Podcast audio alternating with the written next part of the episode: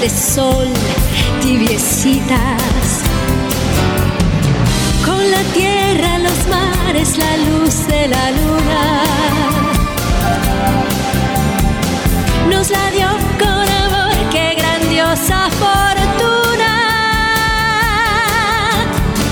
Qué grandiosa fortuna es vivir esta vida. Queridos oyentes, amigos de Radio María, bienvenidos a nuestro espacio Construyamos familias para el amor. Iniciamos como de costumbre con la oración por la vida compuesta por San Juan Pablo II eh, al regalarnos la encíclica El Evangelio de la Vida. Nos ponemos en actitud de oración. Oh María, aurora del mundo nuevo, Madre de los vivientes, a ti confiamos la causa de la vida. Mira, Madre, el número inmenso de niños a quienes se impide nacer, de pobres a quienes se hace difícil vivir, de hombres y mujeres víctimas de violencia inhumana, de ancianos y enfermos muertos a causa de la indiferencia o de una presunta piedad. Haz que quienes creen en tu Hijo sepan anunciar con firmeza y amor a los hombres de nuestro tiempo el Evangelio de la vida. Alcánzales la gracia de acogerlo como don siempre nuevo. La alegría de celebrarlo con gratitud durante toda su existencia y la valentía de testimoniarlo con solícita constancia para construir, junto con todos los hombres de buena voluntad, la civilización de la verdad y del amor para alabanza y gloria de Dios Creador y amante de la vida. Amén. Buenos días, Guillermo. Buenos días, todos los oyentes. Adelante, Guillermo.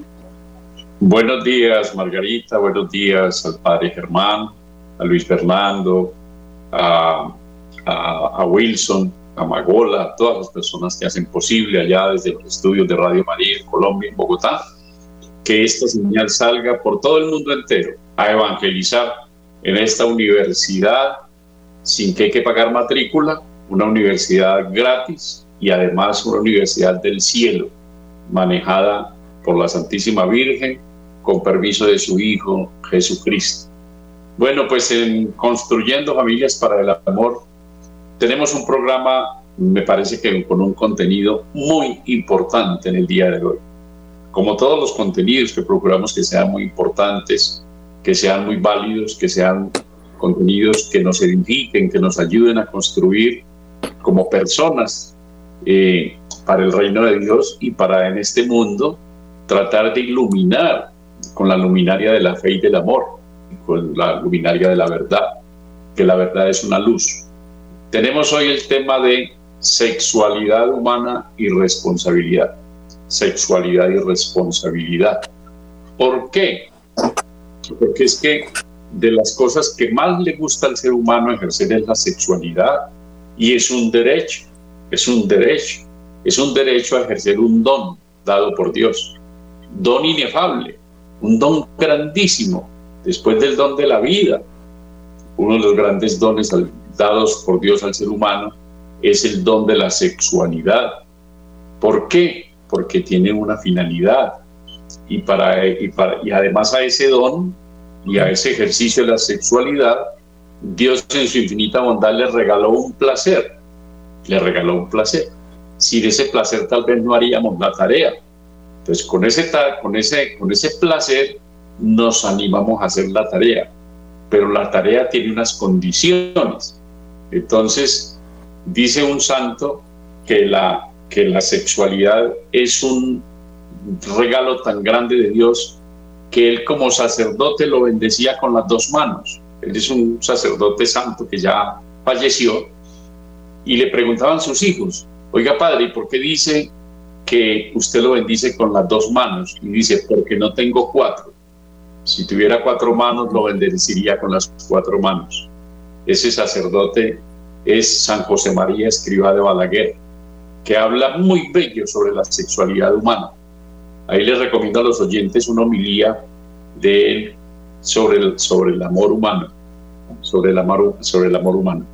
Bueno, entonces, ¿qué es la sexualidad?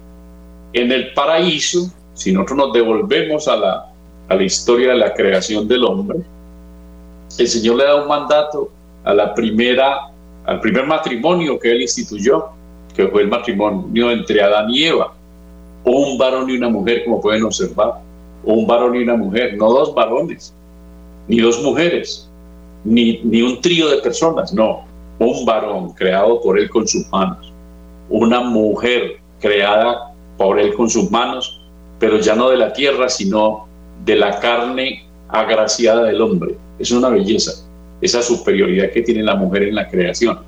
Entonces, a ese matrimonio instituido por Dios le dio una de las instrucciones era multiplicados, multiplicados. Pero a la, par con ese multiplicados un crecimiento personal, crecer y multiplicados. Una vez que ya estés grandecitos, multiplíquense. Eh, ¿Grandecitos en qué? Grandecitos en gracia, grandecitos en hacer la voluntad de Dios, grandecitos en madurez espiritual, en vida interior, en contemplación de Dios, en sujeción a su voluntad, no una sujeción de esclavos, sino una sujeción de amor, porque lo que nos ata a querer a alguien es el amor. Entonces, quien ama obedece. Entonces, él, él, él les dio el amor suficiente para que, para que se amaran ellos mismos amándolo a Él, pero que también le obedecieran a ese creador las instrucciones del manual de funcionamiento. Creced y multiplicaos. Ese multiplicaos, ¿cómo se iba a hacer? Había que hacerlo mediante la sexualidad humana. Entonces, pero estaba bendecida por Dios, estaba bendecida por Dios y tenía una responsabilidad. Ellos le desobedecieron a Dios tentados por el maligno a través de, un tema distinto, un tema de desobediencia, una prueba, porque el, el, amor necesita pruebas, uno necesita pruebas de amor y constantemente todos los días estamos diciendo al Señor si, si lo amamos o no lo amamos a través de las pruebas que nos presenta el mismo destino. Pero ellos luego tuvieron hijos y esos hijos, lógicamente, ellos eran responsables de esos hijos. Nosotros, cada que ejerzamos la sexualidad humana, tenemos responsabilidad en ese acto. ¿Por qué razón? Porque es un acto sublime. La sexualidad humana es un acto sublime. Y como sublime, querido por el Creador, también es bendecido por el Creador, pero también pone las instrucciones de dignidad, acordes a la dignidad del ser humano. Entonces, Dios que es orden, no iba a decir multiplíquense como les dé la gana, multiplíquense según los caprichos, multiplíquense según el placer que sientan en ese momento. Esto no tiene ninguna limitación, no tiene ninguna cortapisa. Simplemente hagan y deshagan con el sexo, que eso es un juguete. Entonces, jueguen bien rico ahí, métanle en todas las aberraciones que quieran, métale en todos los caprichos y toda la creatividad que el maligno les mete en la cabeza y entonces hagan y deshagan con eso y no pasa nada. No tienen que responderme por nada. No, no. Crecer y multiplicados. Entonces, esto tiene un orden. Ese orden es en el matrimonio. Los mandamientos sexto y noveno nos hablan de no cometer actos impuros ni desear las personas ajenas. Eso nos hablan los diez mandamientos. Y los diez mandamientos son de Dios, son impepinables, son irrenunciables. Allá cualquiera si no quiere creer en ellos, o si no quiere creer en Dios, o no tiene la gracia para creer en Dios. Entonces, pero el tema no es no creer en Dios. Si yo no creo en Dios, de todas maneras hay una ley para los que creemos y para los que no creemos, para toda la humanidad, para toda la humanidad.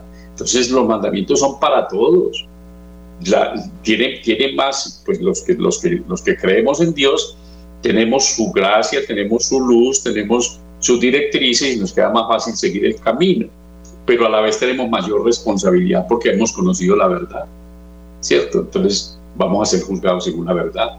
El que no tiene esa verdad, de todas maneras tiene una ley natural, en la infinita sabiduría de Dios y en su infinita bondad, nos puso un juez interior. Todos tenemos un juez íntimo, insobornable, que, nos, que, no, que, no, que, no se deja, que no se deja comprar. Ese juez se llama la conciencia, que quiere decir que todos tenemos ciencia de Dios, sabiduría de Dios en el fondo del alma. Entonces la persona por ley natural sabe qué está bien y qué está mal. ¿Cómo es el orden establecido por Dios? Nos lo enseña la iglesia. Dice la sexualidad está ordenada por Dios para la procreación de la especie humana. ¿Y por qué le interesa tanto a Dios que haya una gran eh, cosecha de seres humanos en la tierra? No es otra razón que la que el Padre Eterno esté lleno de hijos suyos en su banquete eterno, en las bodas del Cordero eternamente. Que el cielo esté lleno a reventar de hijos de Dios, que es lo que Dios más ama. Ama tanto al ser humano que sacrificó el Padre a su propio Hijo para que ese Hijo nos salvara y nos redimiera del pecado. Entonces es una maravilla. Y mire, todo esto empieza con la sexualidad. Entonces no puede ser desordenado. Esto no puede ser desordenado. En esa responsabilidad que tiene la sexualidad, debemos entender que la sexualidad la puso Dios para el matrimonio, no para el amor. La sexualidad no es para el amor. El amor se manifiesta, una de las maneras de manifestarlo es la sexualidad. Pero hay mucho amor sin sexo y hay mucho sexo sin amor. Miren las tragedias del sexo sin amor, de las violaciones, del mismo sexo sin amor en los matrimonios, del mismo sexo sin amor, donde una mujer se siente violada, se siente abusada, se siente utilizada, se siente, se siente sometida y se siente como si fuera una mercancía, como si fuera un instrumento del otro o de la otra. También hay hombres que también son sometidos. Eh, eh, entonces es, es sexo sin amor, hay mucho sexo sin amor, pero también hay mucho amor sin sexo. Y ese amor sin sexo es el más bello, el más espléndido. El amor de una madre, por ejemplo, el amor de una madre es un amor totalmente incondicional, puro, dispuesto, sacrificado, que olvida, que perdona, que pasa la página y sigue amando y sigue sirviendo y sigue abrazando. Y es mi hijo, es mi hijo, es una tragedia, es un desastre para la sociedad, pero es mi hijo, sigue amando y no hay sexo ahí. Y hay un gran amor, ¿cierto? El amor de Cristo por nosotros. Cristo tuvo sexo con nosotros. No, no tiene sexo con nosotros. Y el amor de Dios, el amor de la Virgen, el amor de amistad. Entonces, el sexo no se hizo para el amor, el sexo se hizo para el matrimonio. Y ahí te cedo la palabra, Margarita. Gracias, Guillermo. Hermosa, hermosa esa introducción. Y de verdad, el don de la sexualidad como donación física tiene su verdad y alcanza su pleno significado cuando es expresión de la donación personal del hombre y de la mujer hasta la muerte, uno solo. El matrimonio es único y para toda la vida. Y obviamente pues tiene que ser total, entrega total. Es una donación del hombre a la mujer y de la mujer al hombre. Por eso es el sacramento del matrimonio, hermoso sacramento que Dios nos ha regalado.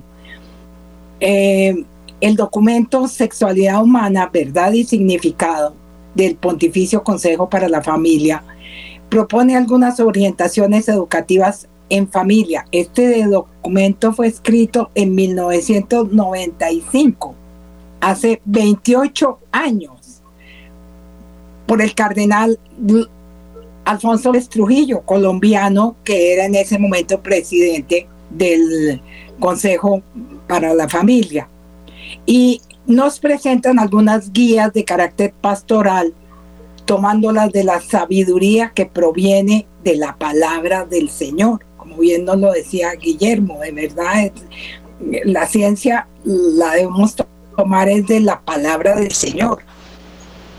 Y eh, eh, Él es el que nos da todas las indicaciones. Eh, y ilumina la enseñanza de la iglesia, de la iglesia que es consciente de la experiencia de la humanidad, experiencia de la humanidad es la familia, que es, y es la iglesia obviamente también. Primero que todo es experiencia de la humanidad, que es la propia comunidad de los creyentes. Y este documento expresa, queremos pues ante todo unir estas indicaciones con el contenido fundamental de la verdad y el significado del sexo, en el marco de una antropología genuina y rica. Al ofrecer esta verdad, somos conscientes que todo lo que es de la verdad está en San Juan capítulo 18. Escucha la palabra de quien es la misma verdad en persona. También en San Juan capítulo 14. Entonces, de verdad, debemos es acudir cuando tengamos alguna duda, alguna inquietud, acudamos al Señor. Él nos ilumina, Él nos da la luz, Él eh, nos hizo eh, educadores, queridos educadores, queridos padres de familia. Eh, son un don hermoso que Dios nos ha dado. Y, y pues para ejercerlo en estos tiempos tan convulsionados, Queremos pues ante todo unir estas indicaciones, nos dice este documento, con el contenido fundamental de la verdad y el significado del sexo. El amor que se alimenta y se expresa en el encuentro del hombre y de la mujer es un don de Dios y es por esto fuerza positiva orientada a su madurez en cuanto a personas. Es a la vez una preciosa reserva para el don de sí mismo que todos los hombres y mujeres estamos llamados a cumplir para su propia realización y felicidad, según un proyecto de vida que representa la vocación de cada uno. Dios nos hizo para que seamos felices. Y lo que decía eh, Guillermo hermosamente, para llenarse de hijos y que disfrutemos todas sus gracias, todos sus beneficios, todo su amor el hombre en efecto es llamado al amor como espíritu encarnado, es decir, alma y cuerpo, en la unidad de la persona. El amor humano abraza también el cuerpo y el cuerpo expresa igualmente el amor espiritual. Todo esto es tomado del documento de mm, Sexualidad Humana, Verdad y Significado. La sexualidad no es algo puramente biológico, sino que mira a la vez el núcleo íntimo de la persona. El don de la sexualidad como donación física tiene su verdad y alcanza su pleno significado cuando es expresión de la donación personal del hombre y de la mujer. En el camino formativo de los adolescentes y de los jóvenes, la virtud de la castidad que se coloca en el interior de la templanza, que es virtud cardinal, que en el bautismo ha sido elevada y embellecida por la gracia, no debe entenderse como una actitud represiva, sino totalmente lo contrario, la transparencia y al mismo tiempo la custodia de un don precioso y rico como el del amor, en vistas al amor al don de sí que se realiza en la vocación de cada uno. La castidad es la energía espiritual que sabe defender el amor de los peligros del egoísmo y de la agresividad y sabe promoverlo hacia su realización. Hoy vivimos tal vez una civilización enferma que produce profundas alteraciones en el hombre ¿Y por qué sucede esto? Cuando de verdad hemos contemplado toda esta hermosura de los regalos de Dios, el don maravilloso. La razón está en el hecho de que nuestra sociedad se ha alejado de la plena verdad sobre el hombre, de la verdad sobre lo que el hombre y la mujer son como personas. Por consiguiente, no sabe comprender adecuadamente lo que son verdaderamente la entrega de la persona en el matrimonio, el amor responsable al servicio de la paternidad y la maternidad, la auténtica grandeza de la generación y la educación, la auténtica grandeza. Y obviamente el amor también, el amor sin sexo, como hablaba Guillermo, el amor de las personas consagradas, el amor de los sacerdotes es enorme y es muy grande. Pero todo esto es basado en la palabra de Dios, en el amor de Dios. Por esto es indispensable la labor educativa de los padres, como hemos insistido en estos últimos espacios.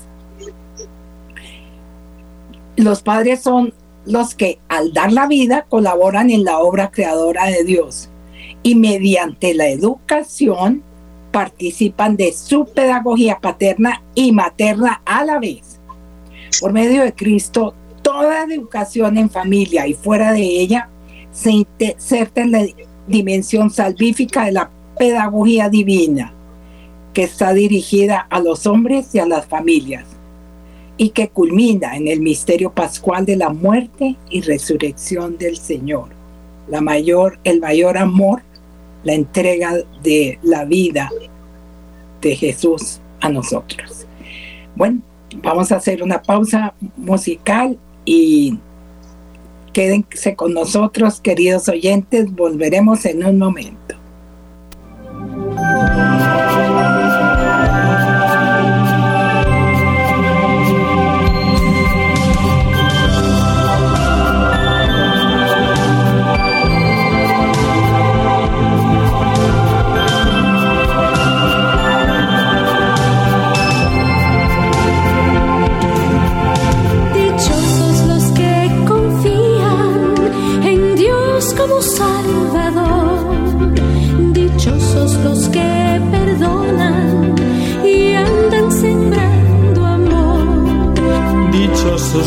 Que tienen sed de amor y justicia y paz.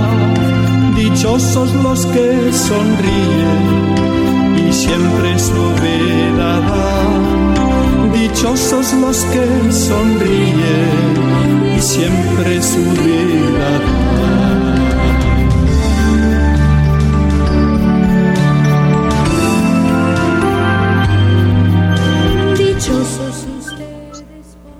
Bueno, dichosos los que sonríen y que viven en justicia y paz. Qué, qué delicia uno tener una vida que cuando uno piensa en su conciencia y respecto al, al, querer de Dios, uno pueda tener cierta tranquilidad y decir, bueno, yo creo, Señor, que no estoy fallando. Pues nadie somos tan perfectos o tan buenos para decir que nunca le fallamos, pero yo creo que estás contento de mí. Lo que tengo pendiente son pues como bobaditas, como cositas. Bueno, dichoso es, dichosos. Para eso hay que cuidar mucho el tema que venimos tratando hoy, cómo ejercemos la sexualidad humana. Me gustó mucho en el documento que nos estás exponiendo, Margarita, la sexualidad humana, verdad y significado, que es uno de los grandes documentos de la Iglesia al respecto.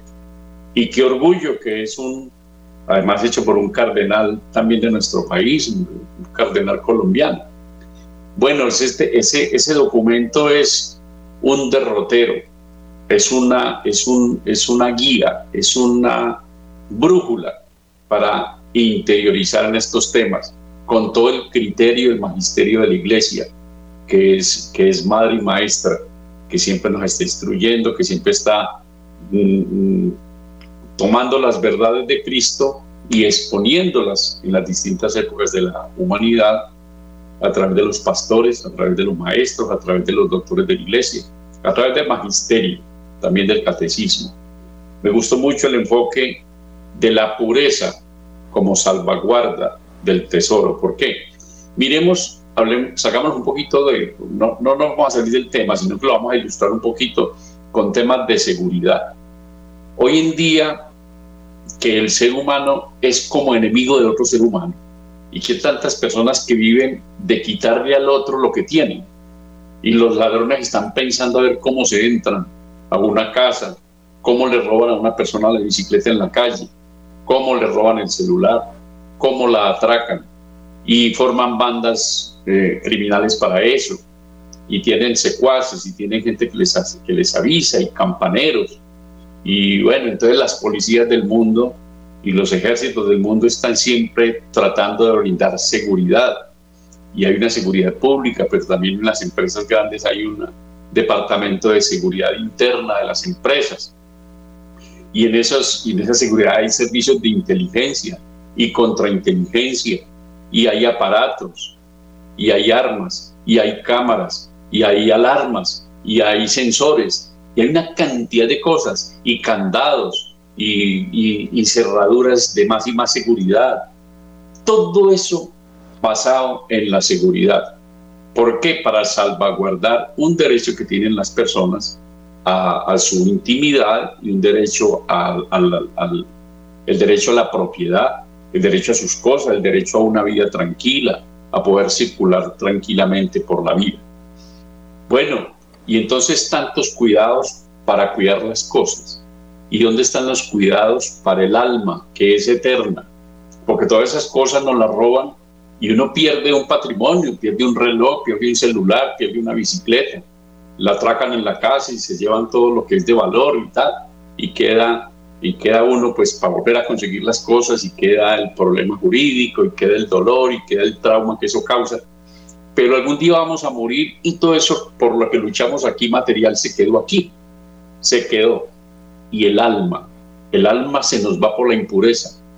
El alma se nos va por una sexualidad bien manejada.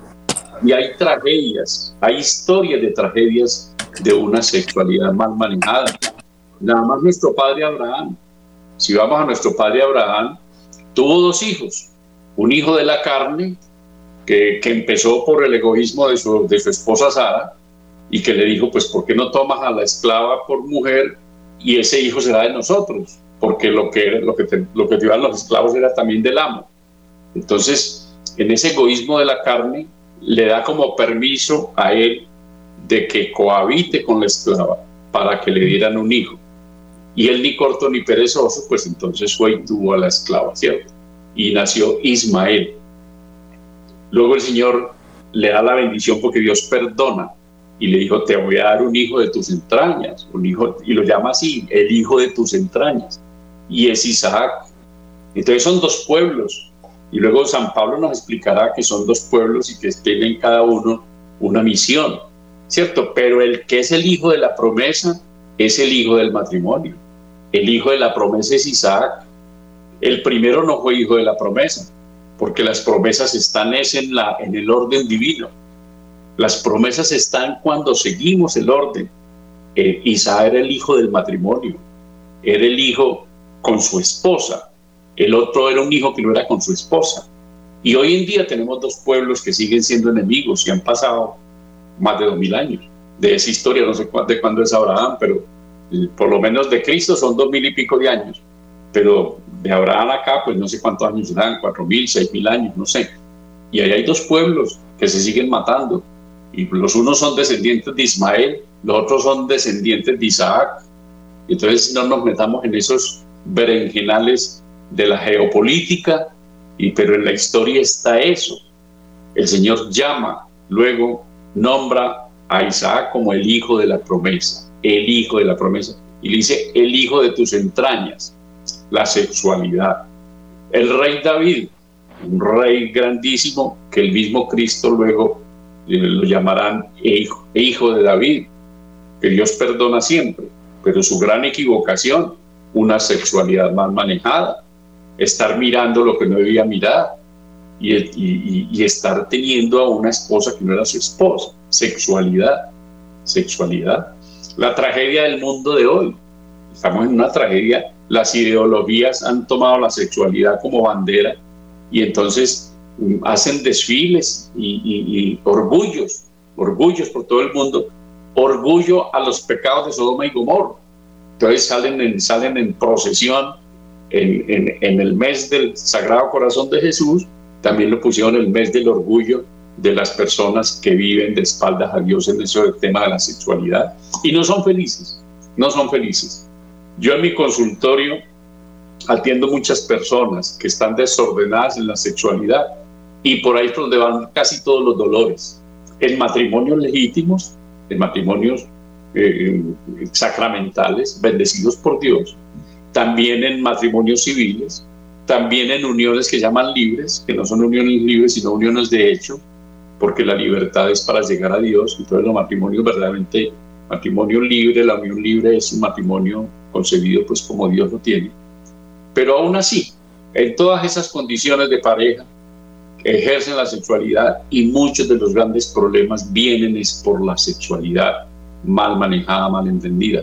Qué bonito ver como salvaguarda de la sexualidad y como salvaguarda del alma una castidad, pureza y castidad, como los pone ese documento que nos están exponiendo ahí, y nos lleva a la virtud de la templanza, también muy tratada por nosotros aquí, porque es que el hombre necesita ponerle freno a sus, a sus, a sus, a, las pasiones, necesita ponerle freno a sus ímpetus, necesita ponerle freno a sus gustos pecaminosos, a todo lo que son las lujurias, a todos los impulsos de la carne. La carne es buena, pero la carne tiene sus límites. Nosotros, cuando uno termina en donación, como lo dice el mismo documento que nos está exponiendo Margarita, es la, la libre expresión, la máxima expresión del ser humano es cuando viene la donación, una donación libre, amorosa, donde yo me doy todo completo, con cuerpo, alma y espíritu a otra persona. Y es tan íntima esa entrega que genera la vida, que es lo propio del amor verdadero. El amor verdadero, cualquier amor que tú concibas que sea verdadero, es siempre fecundo. Siempre el amor debe ser fecundo. Si un amor es infecundo, no es verdadero amor. Por eso el amor de un sacerdote es fecundo. El amor de una monjita, de una virgen, de un alma consagrada es fecundo. El amor de los casados y bendecidos por Dios debe ser fecundo cuando empezamos a negarnos a tener los hijos, así seamos bendecidos en matrimonio y nos negamos a tener hijos, no me estoy donando al otro, ni el otro se está donando a mí. Entonces dice un santo que de tanto hacerle trampas a Dios y hacerle trampas a, la, trampas a la vida, que es el mismo Dios, terminan los esposos viéndose como cómplices y luego no son capaces de mirarse noblemente a la cara. ¿Por qué? Porque están eh, menospreciando la vida, porque le están haciendo trampas a Dios, porque están evitando los hijos. La sexualidad tiene responsabilidad. La sexualidad debe estar abierta a la vida, que es estar abierta a Dios. Ese es un don grandísimo que Dios nos da.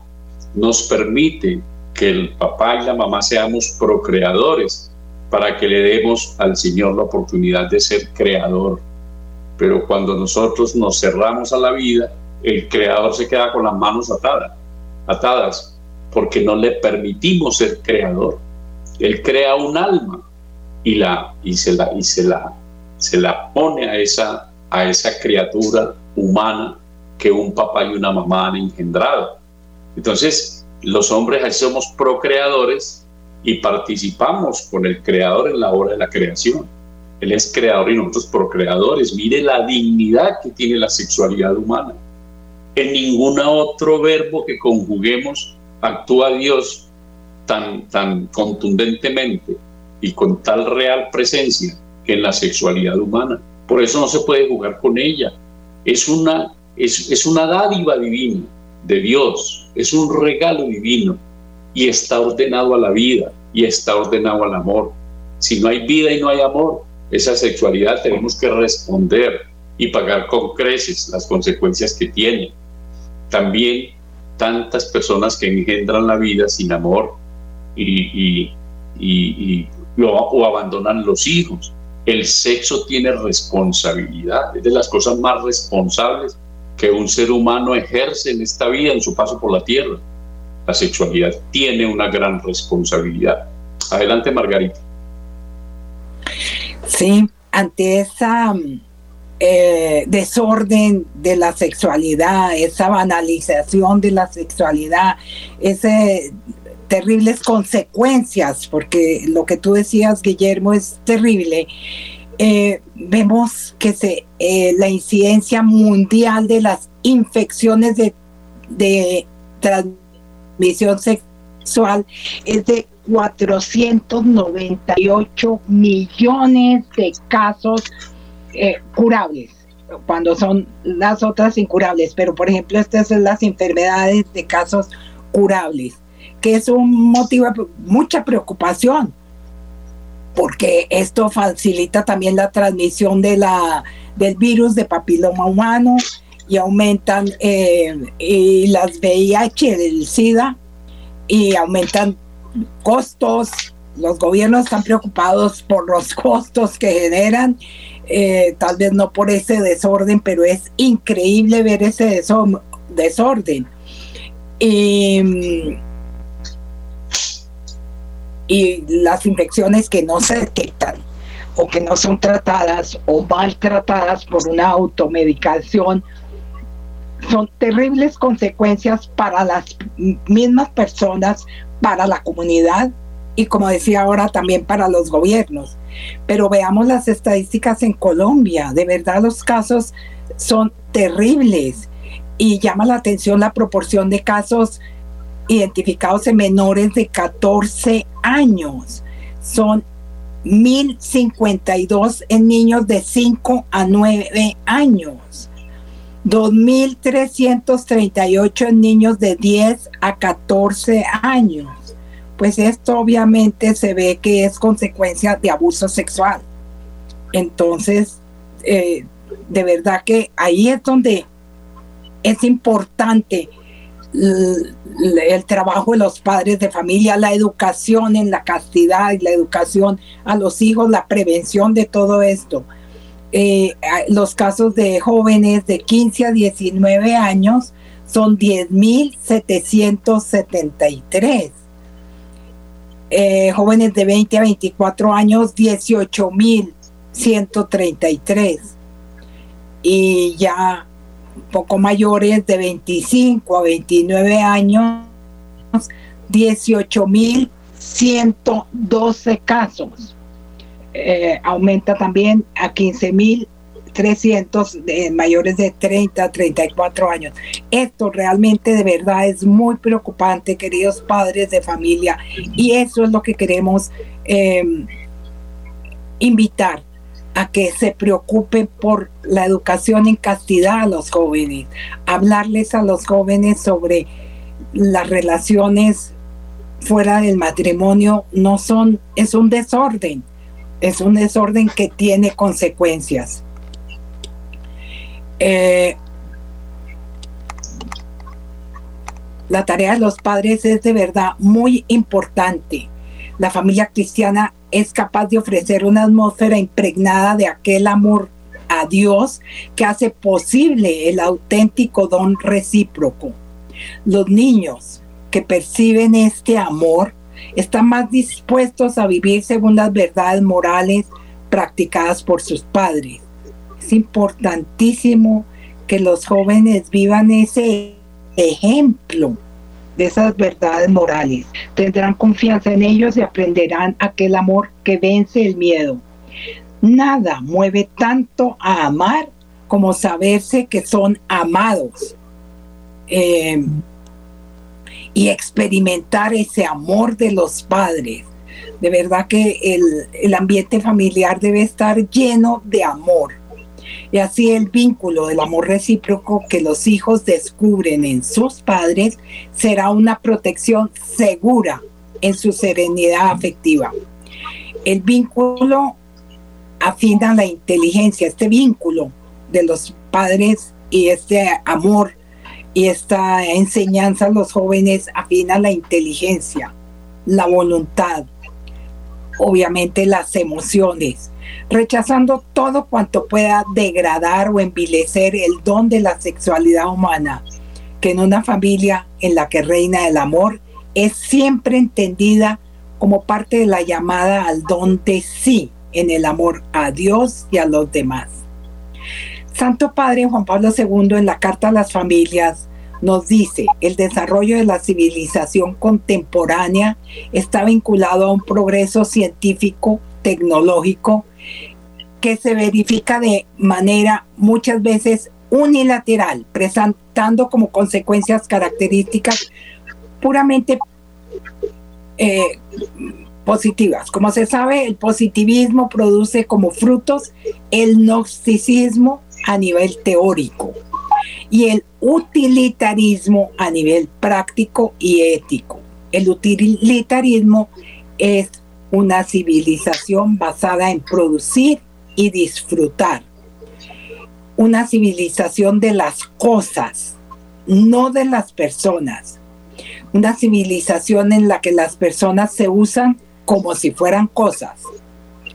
Y para convencerse de ello, basta examinar, precisa el Santo Padre hace más de 28 años, ciertos programas de educación sexual introducidos en las escuelas a menudo contra el parecer y las mismas protestas de muchos padres.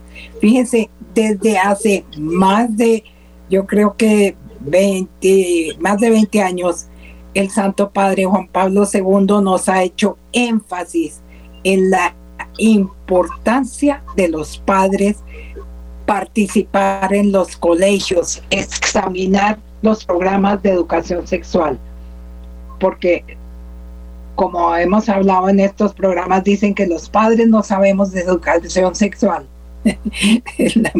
Eh, de verdad que es una mentira garrafal. Pero eh, ellos sí saben y ellos les están enseñando la Agenda 2030. Vale la pena que la consultemos o se podría de pronto mencionar más ampliamente en otro espacio. Es una perversión en los colegios, enseñarles a niños de 5 años a iniciarse en las relaciones sexuales a masturbarse. Esto de verdad, queridos padres de familia, hay que poner ojo a lo que están aprendiendo nuestros hijos en los colegios. Vamos a una pausa musical, hacemos un momentico cortico de, de pausa musical, volveremos con esas canciones hermosas que nos pone Luis Fernando y volveremos en un momento.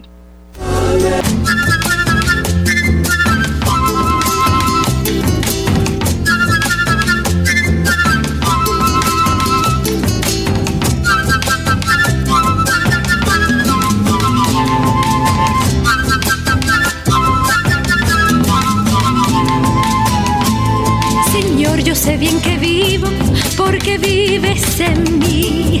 Que si en mí tú no vivieras mi vida entera, se perdería en la arena como árbol sin raíz. Se perdería en la arena como árbol sin raíz. Yo sé que tú eres semilla en mi surco abierto.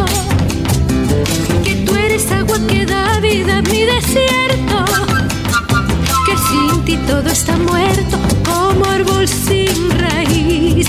Que sin ti todo está muerto como árbol sin raíz.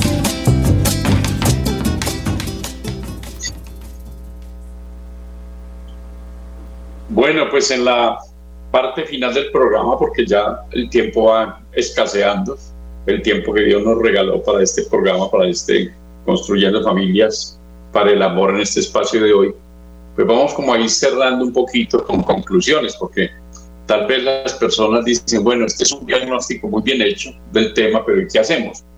Bueno, entonces vamos a, ir a los remedios, remedios para vivir bien una sexualidad.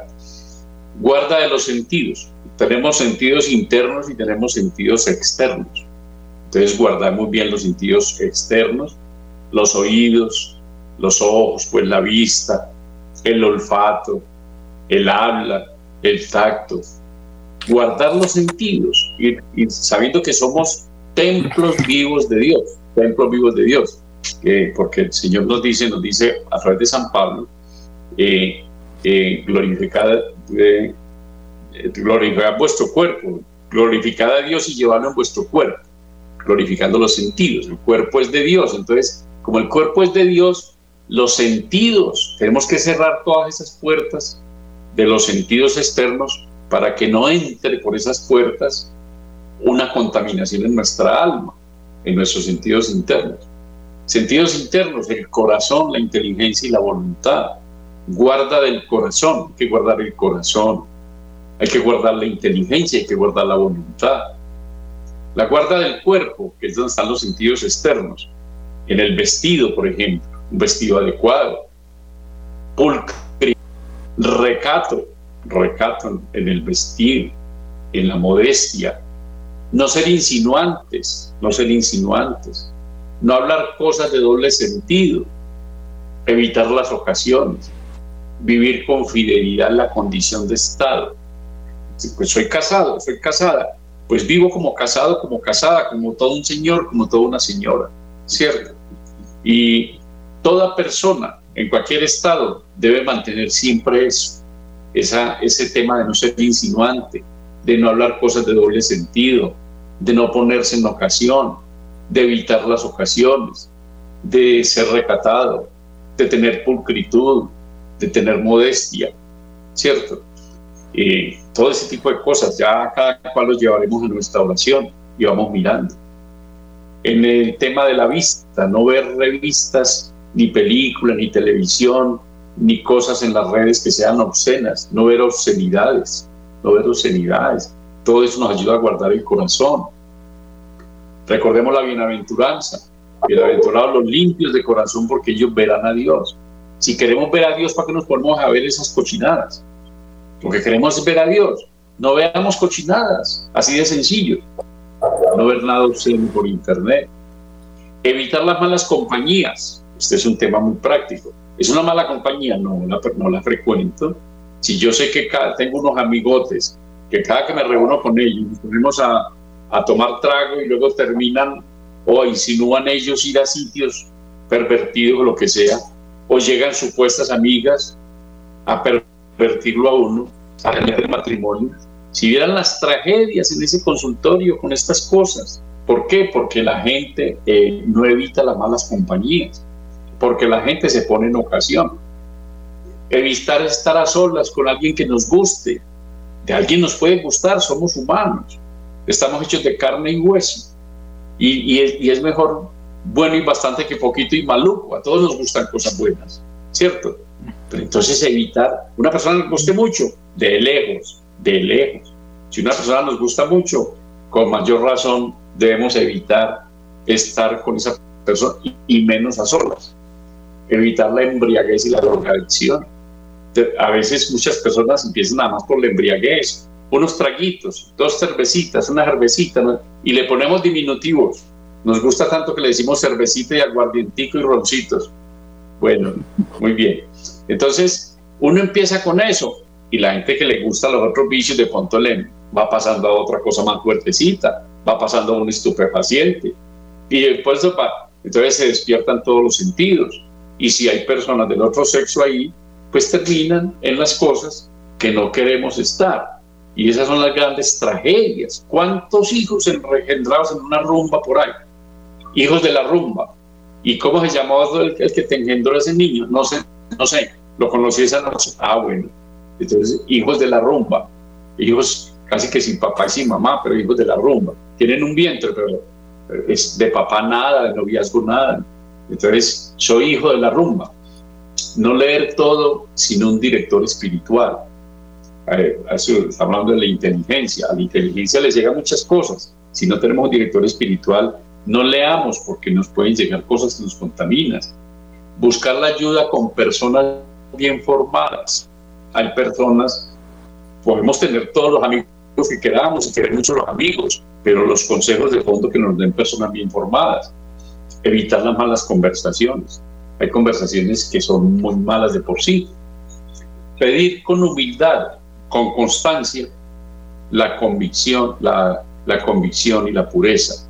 Eh, que, querer de verdad ser puros, querer de verdad estar libres de eso, tratar mucho y pedir ayuda a la Virgen, la Virgen, bendita sea tu pureza y eternamente lo sea, a la tota pulcra, pedir su consejo, pedir su compañía, pedir su protección, tratar mucho y pedir ayuda a San Juan y a San Rafael, al apóstol y evangelista San Juan, joven adolescente puro, que mereció tanto cariño del Señor por su pureza, y al arcángel San Rafael que llevó a Tobías a un buen término, a un buen, a un buen matrimonio. Entonces, son grandes patronos de la juventud.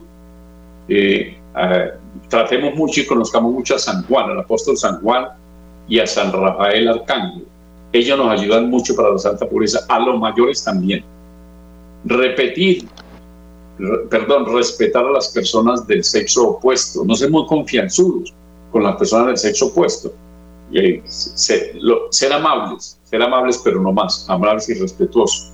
Uno puede ser amable, puede ser simpático, pero puede ser respetuoso. Entonces siempre el respeto. Saber que todos somos templos vivos del Espíritu Santo. Si somos templos vivos del Espíritu Santo, ¿por qué voy a contaminar el templo del Espíritu Santo? Lo voy a profanar. Ya sabemos lo que hay que hacer cuando profanan un templo. Bueno, hasta aquí nos llegó la cuerda. Muchas gracias, eh, amables oyentes, por estar ahí. Los invitamos en el nuevo espacio, si Dios nos da la licencia para otro Construyendo Familias para el Amor. Gracias, Margarita. Gracias, Luis Fernando. Saludos a todos allá. Abrazos. Para para siempre para siempre para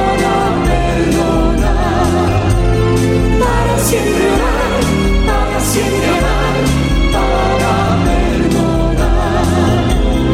para siempre orar, para siempre amar.